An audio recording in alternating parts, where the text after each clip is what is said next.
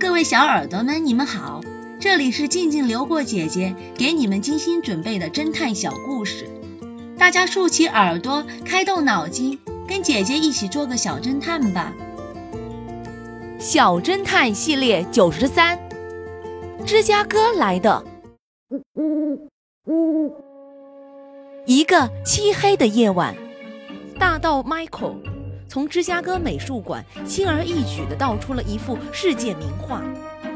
他开车上了高速公路，向东逃往纽约。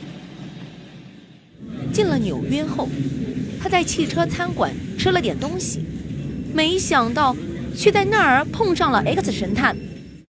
X 神探走到大盗 Michael 面前，和他说话：“Hey guys，看你很眼熟啊，来这儿驾车旅游的吗？”“呃，是的，呃，刚好。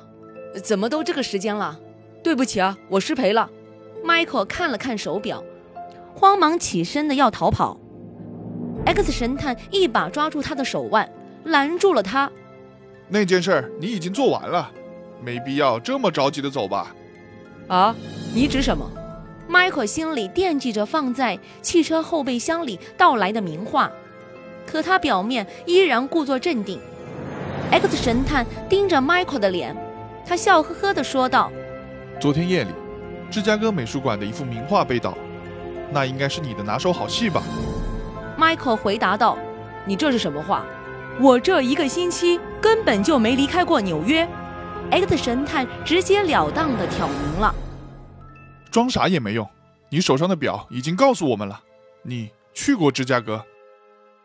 小侦探们，你们知道 X 神探这样判断的理由是什么吗？下一集告诉你们答案哦。相似的车牌号码，这个故事的真相是，出租车司机看到的车牌号完全没有错，可是由于是从后视镜中往后看。所以看到的景象是相反的，也就是说，正确的车牌号应该是幺零 AU 八幺。